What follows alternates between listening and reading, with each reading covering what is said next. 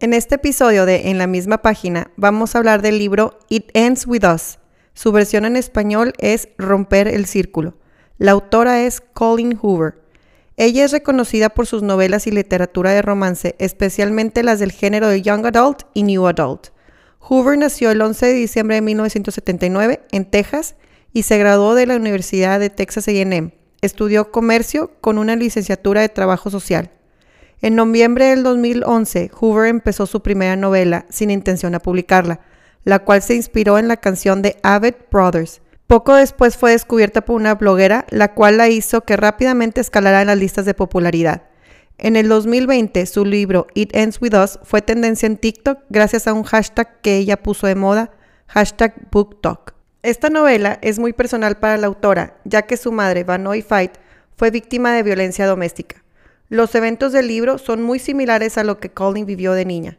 Es por eso que en esta novela trata de empoderar a mujeres y personas que han vivido violencia mental o física. Antes de empezar este episodio, quiero decirles que este, este episodio es un tema muy fuerte de violencia, de mujeres abusadas, de suicidios. Eh, antes de empezar, nosotros estamos en Monterrey, en Monterrey hay un centro, Fabiola, ¿nos dices cuál es el centro? Se llama Alternativas Pacíficas y ellas tienen a su vez muchas puertas violetas en donde reciben y dan auxilio a, mujeres maltratadas con todo y sus hijos. Vamos a poner el link de información para que tengan a la mano. Todo va a estar en, nuestro Instagram para que alguien que esto, alguien esto le, le, llegue o, o esté viviendo algo así, pueda luego, luego encontrar ayuda. Hola a todos, soy Cristi Mesta. Y yo soy Fabiola Ramírez. Les damos la bienvenida a En la misma página. Un podcast en el cual vamos a comentar y desglosar todo tipo de libros. Somos dos personas que disfrutamos de la lectura y nos encanta explorar diferentes puntos de vista. Acompáñenos en cada episodio a disfrutar de las reseñas y aprendizajes que cada lectura nos va dejando. Spoil alert. Este episodio puede echarte a perder el final del libro. Que lo disfruten. Hola, ¿cómo están? Bienvenidos a un episodio más de En la misma página. Esta vez vamos a platicar del libro It Ends With Us de Colleen Hoover. En español se llama Romper el Círculo. ¿Te gustó, Fabiola? ¿Cómo, cómo te fue? Pues sí, me, sorprendentemente me encantó el libro. Es un libro que me rehusaba a leer porque lo sentía como un tema que no quería abordar, que no me gustaba, sentía que iba a sufrir mucho y además contrarrestaba con toda la fama que tenía en TikTok y en Instagram y decía, ¿por qué hacen tanto guato con este libro? Entonces menos lo quería leer. Y lo leí exactamente para el podcast y qué bueno que lo leí. Me gustó muchísimo, me, me llegó fibras muy delicadas, este, mucho crecimiento personal, como todo. Y además, cuando lo leí, lo leí, estábamos en la playa no había persona, o más bien dicho, no había chavita que me parara, que me dijeran, está buenísimo ese libro, buenísimo, qué bueno que lo leas. Entonces es un libro que llegó a muchas personas, de verdad me tramó. Fíjate que es algo que yo he notado de Colín, que tiene libros... Eh, Taquilleros. Novelas, taquilleras como, como eh, así como para chavitas más chiquitas, como para niñas de, como adolescentes, este, pero con un significado fuerte, con, una, con, mucho que analizar y, con enseñanzas grandes, moralejas grandes. Este, me gusta Colín. En este libro en particular les platico un poquito. ¿Me ayudas, Fabiola? Es una, una chava que se llama Lily. Lily Bloom es este, muy eh, irónico porque ella, en inglés, Lily Bloom viene significando como Lily florece, ¿no? Este, y ella ama las flores y finalmente termina poniendo una florería en el libro. Pero el primer día la vemos, cuando la conocemos, ella conoce también al protagonista, que va a ser junto con ella, y eh, están en una terraza, en un como una terraza arriba de un edificio en Boston, de un edificio de departamentos, y ella está allá afuera porque acaba de ser el funeral de su papá y ella tuvo que hablar y estando arriba no es que no pudiera hablar, no es que no pudiera decir nada, es que no quiso decir nada. Ella no tenía una buena relación con su papá porque su papá golpeaba a su mamá. Ella vivió en una familia con una relación abusiva de su papá hacia su mamá y ella le guardó siempre mucho resentimiento a su papá por, por todo lo que les hacía pasar. A ella no, la golpeaba, pero la, violencia que con la que ella vivía en su casa, ¿no? Está arriba como tratándose de despejar de ese día que había tenido ella y cuando sube al mismo lugar, una persona muy enojado, golpeando una silla, este, y entonces finalmente cuando se descubren que están ahí, empiezan a hablar, ¿no? Empiezan a platicar. Resulta ser un hombre, así como dirían, demasiado bueno para ser real, era un neurocirujano guapísimo, espectacular. Ryle se llama. Ryle, todo bien, él. Todo bien. Y entonces este, empiezan a platicar y él le dice que él no, no hace relaciones serias, este, porque él está muy ocupado con su... Con, está apenas a punto de terminar ya su, sus prácticas de doctor para ya este, poder hacerlo él solo y y entonces ella le dice que, que, pues que no, pues que ella sí está buscando una relación seria, que ella no, no, este, no le gusta así nomás como andar jugando, ¿no? Empiezan a tener una dinámica de, de verdades, ¿no? Sí, ahí arriba empiezan, bueno, a ver, dime tu, tu, tu peor verdad, ¿no? O tu verdad más cruda. Y empiezan a platicar. Y como no se conocen, sinceramente, aviéntalo. Se sinceran. Y ella le platica que lo del papá, y él Que hizo una anti-eulogy. ¿verdad? Una como eulogio, ¿cómo se llama? Es, es, es cuando alguien sube a hablar en, en un funeral y, y, como el encargado de, el típico funeral de decir, mi papá era lo máximo porque entonces era súper bueno y súper paciente y súper bla, bla, bla. Y ella subió y no pudo decir nada bueno de su papá. Entonces se quedó en mute, nomás se, paró. Se, se, quedó en mute y se la bajó un tío y al tío habló. Y entonces ella estaba como, como muy no estaba traumada porque más bien dijo, no, o sea, fui sincera conmigo mismo porque yo no puedo hablar bien de mi papá. Y eso le platicó a él. Y él empieza a platicar que viene muy enojado y que le estaba pegando a la silla porque acaba de tener una, una operación en donde un niñito de seis años perdió la vida porque su hermano grande de siete le disparó sin querer con una pistola, ¿no? Y está, él está muy enojado con los papás de cómo es posible que tengan una pistola a la mano para que pueda haber un accidente de esa magnitud y este, le, le, dolió mucho. Y empiezan así, ¿no? Y entonces así con esas verdades, él le dice que él no busca una relación seria, ella sí. Total, oye, bueno, pues que te vaya muy bien, mucho gusto, adiós, ¿verdad? Sintieron química. Bastante, los dos, pero pues ya siguieron sus vidas como si nada. A lo largo del... se va desarrollando el libro y se vuelven a topar, y se vuelven a topar, y finalmente entran en una relación. Increíble. La relación padrísima, muchísima química entre ellos. Él vuelto loco con ella, se le olvidó que no quería una relación seria. Luego, luego quería conocer a la mamá. Este, todo, todo bien, todo bien. De verdad, todo bien. Déjame que te interrumpa. En el Inter te están presentando la vida de Lily cuando estaba chiquita, toda la historia del papá y la mamá, y ahí hay un personaje muy importante. La interrumpen, la, historia la está contando, es, una este, narración en primera persona, Lily la está platicando y está platicando sus sentimientos. En el Inter nos interrumpen esa narración con unas cartas que ella le escribía a Ellen DeGeneres, era su manera de, desahogarse. desahogarse, el escribirle a Ellen y le platicaba que su papá le pegaba a su mamá, lo que había pasado, que a veces le gustaba después de la pelea, se sentía culpable porque el papá tenía estas como dos semanas en donde andaba literalmente con la cola entre las patas y ella lograba hacer o comprar o lo que sea, muchas cosas que no hubiera logrado, o sea, si el papá no le hubiera pegado a la mamá. Y empieza a desahogarse. Y aquí viene un personaje que es muy importante, que se llama Atlas. Fue muy importante para ella cuando estaba chiquita, cuando iba creciendo, y es importante en la historia porque después va a volver a aparecer Atlas. Pero...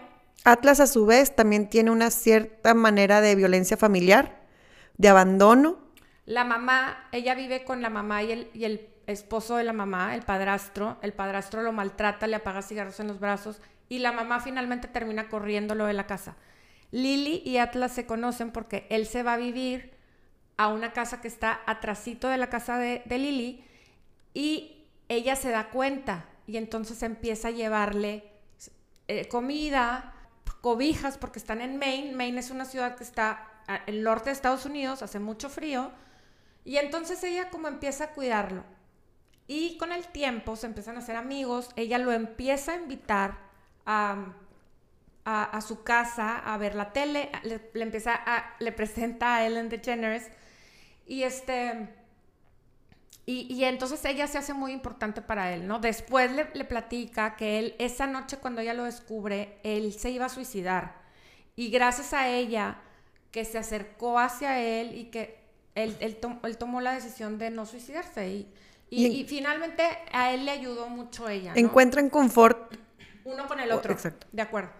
Y así va desarrollándose la historia. Nos interrumpen tantito para, leer estas cartas de Ellen y luego sigue la trama y en la trama, en, el momento presente, eh, Lily con Ryle están en su mejor momento, están haciendo una eh, paella, no es paella, es una como lasaña en, en el horno, este, y están tomando vino, están divertidos, están jugando, están cocinando. Y entonces ella le dice, ay, si se va a quemar la lasaña, sácala ya del horno. Y él la saca sin sin guantes de, o, sea, o sin protección de lo caliente.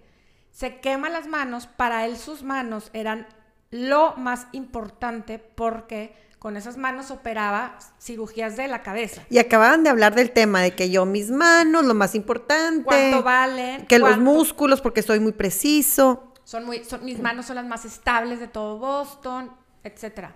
Sea, a la hora que, se, él tenía, era viernes o sábado, y él tenía una cirugía súper importante el lunes, era una cirugía que él estaba esperando mucho porque iba a separar a unos meses de la cabeza. Y a la hora de quemarse, él se pone como muy histérico, se va... Fuera de sí. Fuera de sí, se sale de sí. Se va a, poner agua y entonces ella se acerca como andaban pues medio cohetes porque estaban tomando vino, ella como que se rió, no, no, se, le, no se le prendió lo importante que eran sus manos se acerca a él por atrás y lo abraza y él la avienta, la avienta hacia el gabinete, se pega a ella en el ojo con el gabinete y ahí empieza la trama, ahí se los vamos a dejar, ella entra en esta relación con él en donde no sabe, ¿no? Y me gustó muchísimo los sentimientos que la autora nos transmite porque yo creo que muchísimas mujeres o muchísimas personas que sabemos de gente que o que conocemos de gente que está en una relación abusiva, juzgamos como de negro o blanco el por qué no se sale, que se vaya.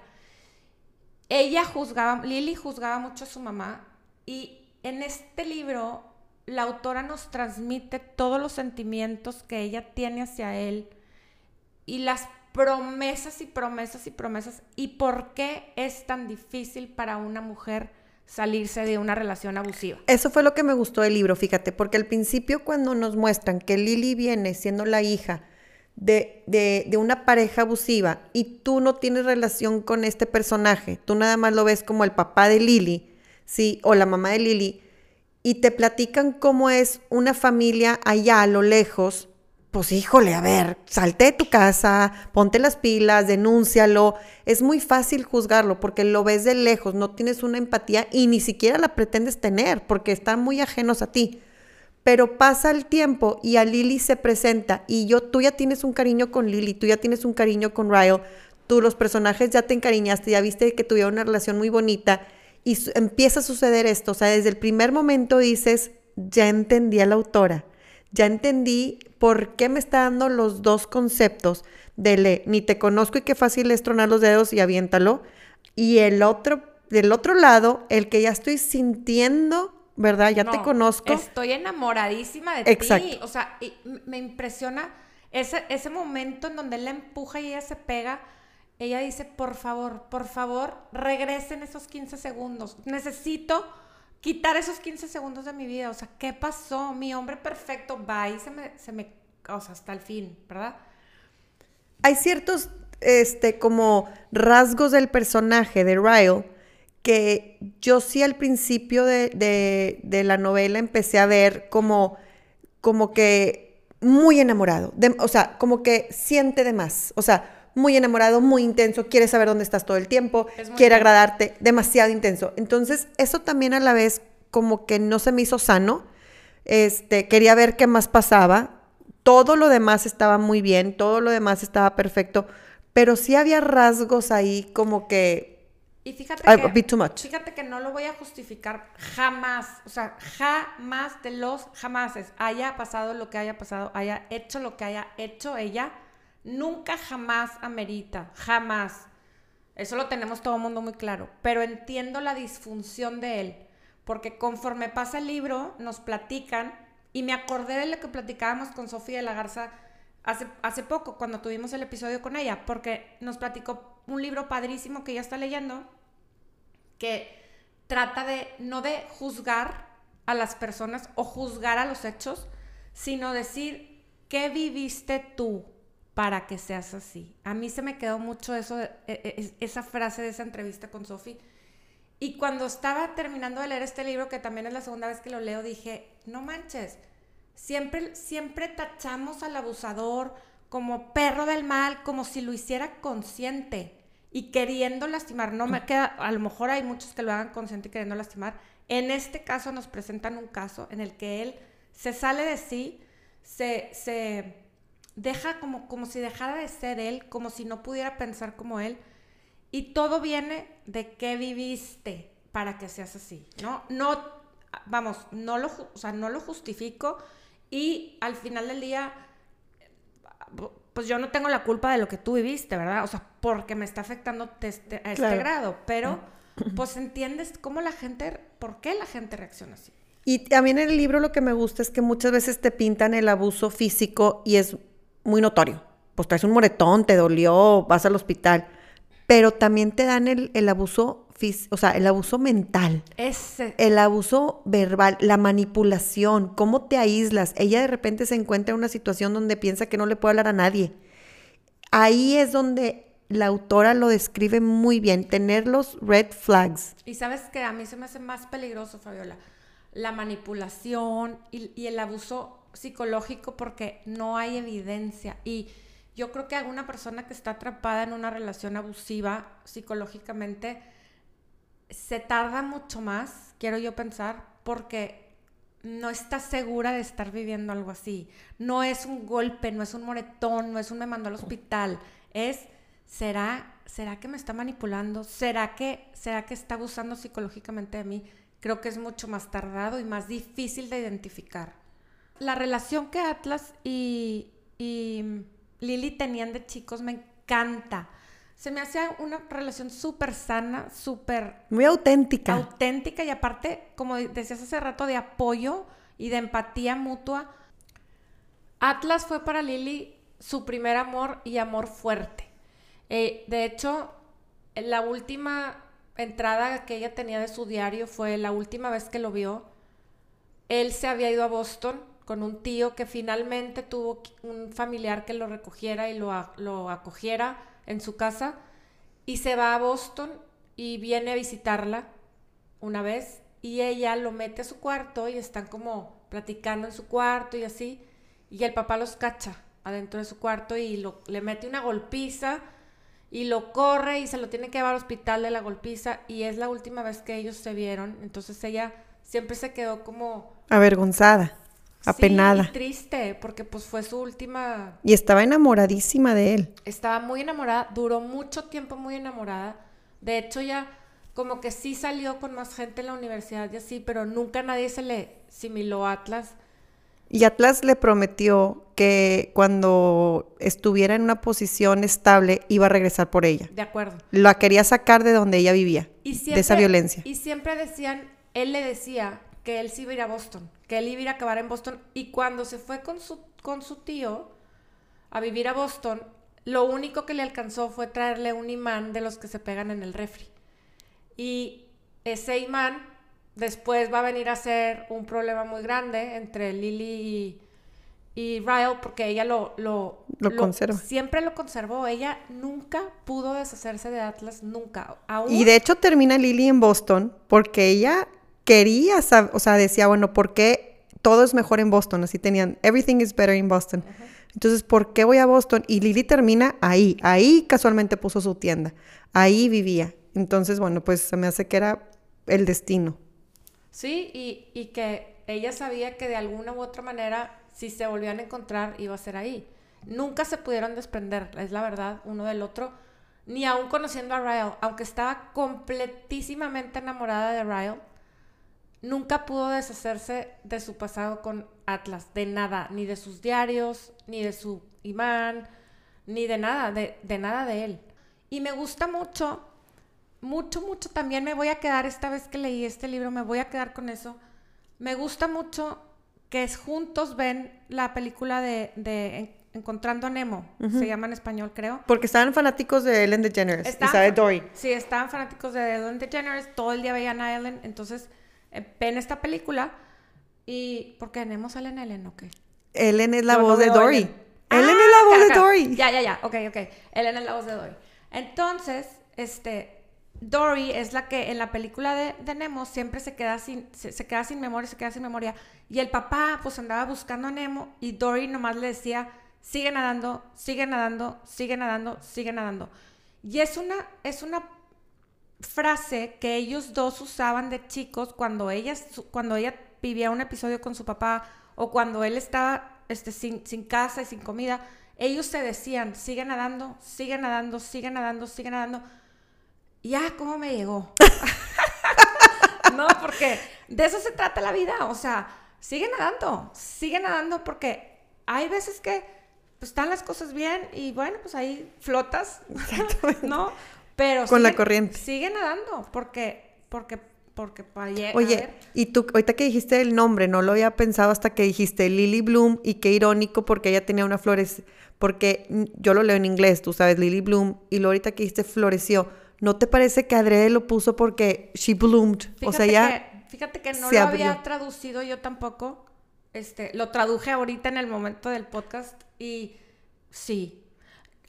A- a- a- vale la pena leer cómo la, cómo la proponen en el libro en español. En próximo Porque episodio lo aparte checamos. también tiene un middle, un, un- un nombre, o sea, en Estados Unidos se usa mucho el middle name, que es como el segundo nombre, y tiene un nombre así como, también como flower, como flowerish. Este Que porque nació en Navidad. no me acuerdo, pero este, sí, sí, ella está muy relacionada con las flores, es- sí es una ironía. Pero bueno, me quedo yo con esa frase que me fascinó, yo me la voy a quedar, ya la, puedo escribir en mi espejo. Que te voy a decir una cosa, esto de lo de la florería, me gustó y no me gustó. O sea, te voy a decir por qué. Me gustó que Lily haya sido independiente y que tenga un ingreso económico y me gustó que el personaje haya sido como de alguna manera este successful, o sea, como se haya desarrollado y haya emprendido y todo muy bien Exitosa. exitoso. Pero por otro lado, siento y creo que la mayoría de las de personas y mujeres que se encuentran en un momento de su vida que están siendo atacadas o que están siendo violentadas, pocas veces tienen este colchón en donde caer que dicen, ay, yo me mantengo sola, no Fíjate te necesito. que eso, eso lo tengo subrayado en mi libro en azul, este, por casi todo lo, lo subrayo en amarillo, y lo azul es, o sea, es tipo un, para que me marque el ojo de que lo tengo, lo tengo que hablar, ¿no? Y hay una parte en donde ella dice a su mamá, cuando está, ya después está hablando con su mamá, y dice, la diferencia entre tú y yo es que tú no tenías una estabilidad económica por ti sola y yo sí. Y como les bajan la autoestima, piensas que no sirves para nada. Exactamente. Te dedicaste cuatro, cuatro décadas de tu vida a, a- a- tu familia, ya a los 60 años, ¿qué más haces? Sí, es muy importante, yo creo, la estabilidad económica y, la- y el desarrollo profesional de una mujer para atreverse a salirse de una relación. Eso me gustó por parte para que todas abramos los ojos y decimos, por eso es importante valerme por mí misma, ¿verdad? Aparte de la sati- satisfacción personal, pero no vas a depender de alguien, no debes de depender de nadie. No. Y No, eso porque- es importante, abrir los ojos. Porque ella, si ella se hubiera dejado depender de él, e- e- ellos, este, luego no, no sabes, o sea, no sabes cómo te va a resultar, la vida es muy larga, la vida es un albur y no sabes cómo va a resultar y si ella no hubiera tenido la tranquilidad económica, no sabemos qué hubiera pasado. No les estoy echando a perder nada porque ve, sí vale la pena que lo lean. Eh, hablan como de una metáfora de, del amor con las olas del mar. Y así más o menos lo pone, que el, que el amor o, o cuando tú amas a alguien es como, como las olas del mar vienen, vienen de, de- de adentro del mar, del fondo del mar, viene todo lo que trae la ola y con ella trae muchas cosas, trae pedazos de coral, trae conchas, trae animalitos, trae plantas, trae vida. Y, entonces sale la ola al mar y deja en la playa muchas cosas de las que trae con ella, ¿no? Y ya y se va, y es momento de irse. Y ella me gustó mucho porque dice, todas las personas a las que yo he amado, y, nos, y no amado nada más como pareja, o sea, mi mamá, mi, mi amiga, mi... No, todas las personas traen algo con ellas y te dejan algo con ellas. Y no puedes luego hacer como que no estuvieron. O sea, cada persona que estuvo cerca de ti en tu vida te deja algo, te deja algo bueno, te deja un aprendizaje. Si te dejó cosas negativas, fueron aprendizajes que se convierten en positivo. Claro. Entonces, me encantó eso. Me encantó el, el ver así el amor en general en la vida como todo el mundo que yo he estado cerca, que yo he amado, me ha dejado o muchas cosas buenas o muchos aprendizajes. Me encantó. Sí, sí está muy bonito. Sí está muy bonito. Bueno, finalmente para cerrar, Fabiola, ¿te encantó? ¿Te gustó? ¿Qué no te gustó? Sí, sí me encantó el libro. Este es un libro pues relativamente corto, Cristi, no se me hizo muy difícil de leer. Se lee muy fácil. Se lee muy fácil. Si es un libro para llevártelo de viaje, que te vas a entretener, eh, aprendes mucho, ves muchas opiniones, ¿verdad? Y sobre todo me gustó conocer a la autora, que es ahorita una autora que está, la verdad, sí, rompiendo las redes. O sea, y tiene muchos seguidores. Esta autora, fíjate, es súper popular ahorita con los young adults, así se llama el género. Es un género que ah, ya tiene mucho tiempo, ha existido toda la vida, pero ahorita ha tomado muchísimo, muchísimo auge. Y es una literatura que va dirigida a niños o a jóvenes de 13 a 17 años. Sin embargo, son los temas tan delicados y tan este, importantes que ella le puede dar un twist entre que el romance, en que te picas en la historia y aparte aprendes. Entonces, ahorita es súper famosa con ellos y además tiene otro género este, que se llama el New Adult, que viene siendo este tipo de libros que te presenta el personaje cuando están en secundaria o en prepa y van evolucionando en edad hasta que llegan a ser adultos y ya se hace una historia un poquito más así como hot, ¿verdad? Donde hay sexo, donde hay besos, donde hay romance, donde... Y entonces Colin Hoover maneja los dos géneros súper bien. Sí, de acuerdo. Y fíjate que está muy interesante eso que estás platicando. Yo no sabía que existía ese, ese como nombre de género, por así decir. Pero sí pensé que, por ejemplo, para niños de 18 años está como súper, súper, este, así como, como, ¿cómo podría decir? Candente el... Muy sensual. Está sensual, o sea, sí se me hace un poco chico que empiecen a, a manejarlo de los 13, porque sí las escenas, aunque no están así como... Tan descriptivas. O sea, no es un, no es un Fifty Shades, pero están un poquito explícitas. Sin embargo, es un éxito tremendo Total. con los young adults. Total, de acuerdo. Y TikTok rompió con ella. Yo creo que aquí lo padre que tiene es como la enseñanza de no soportar o de no permitir ese tipo de situaciones. Yo creo que todas saben que no deben hacerlo, pero es diferente cuando ya estás metida en la relación. Y es lo padre del libro que te lo platica. Es lo padre del libro, ¿no? Y es lo padre que ya ves, o sea, puedes ver el dilema de ella porque, porque había amor. Entonces, lo ves como, como decíamos, lo ves no blanco y negro, ves como la batalla de, interna de ella para poder salirse de ese abuso, ¿no? Y a fin de cuentas ella lo pone como una, un, un libro de ficción.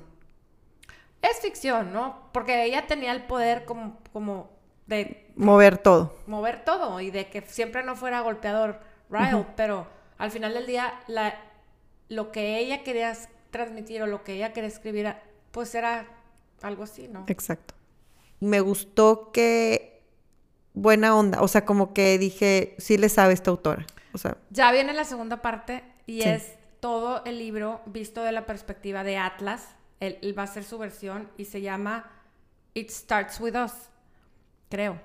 Este, entonces como que por eso volvió a agarrar auge este en, en TikTok y eso. A mí también me encantó, me gustó muchísimo, me hizo reflexionar mucho, mucho. Este, leí algo que escribió la autora que, que me dio, me- entre que me daba risa y no, y, y decía ella, este, cuando empecé a escribir este libro, me enamoré tanto de Ryle que luego ya no quería, ya mejor de- quería Ah, borrar, sí. quería borrar y no, no, no, mejor no le pegó, ¿no? Este, y algo también importante, fíjate que me gustó mucho, es que Colleen viene de un matrimonio. Este libro para ella es diferente que todos los demás porque ella se escribió este libro porque, porque se, se identifica o porque vivió esto con sus papás. De hecho, me gustó porque empieza el libro y dice, la dedicatoria dice, para mi papá, que trató su mejor de no ser su peor. Y para mi mamá, que trató su mejor de que mi papá, de que nosotros no viéramos a mi, a mi papá está fuertísimo. como su peor. Está fuertísimo. Está fuertísimo.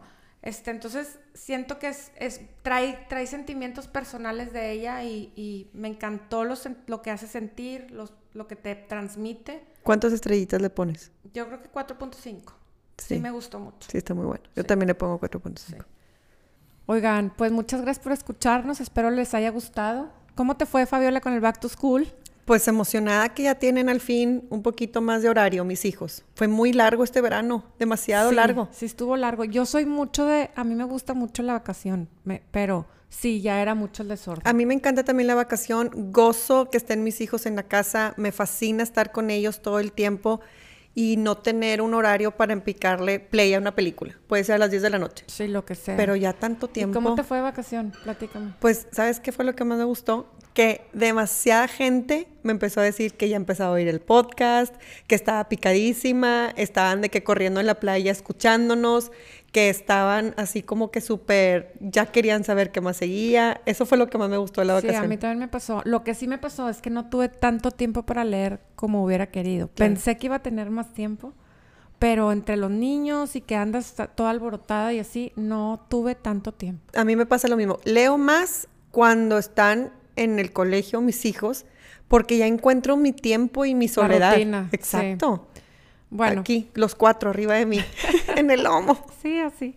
Así es. Pero bueno, ya volvimos a la normalidad. Volvemos a poder tener más tiempo para leer. Y fíjate que mucha gente sí me estaba preguntando, no entendían bien el concepto si estamos en YouTube o estamos en Instagram. Y está muy fácil. Siempre estamos en Spotify. Sí, Spotify no le, no le fallan. Instagram es nada más como para dar anuncios y em- empezar a dar- recordar. recordar. Y YouTube es cada 15 días cuando tenemos una invitada o una entrevista. Entonces nos pueden escuchar y además nos pueden ver. Exacto. Póngale follow ahí. Bueno, pues muchas gracias. Este, y aquí seguimos pendientes. Bye, gracias.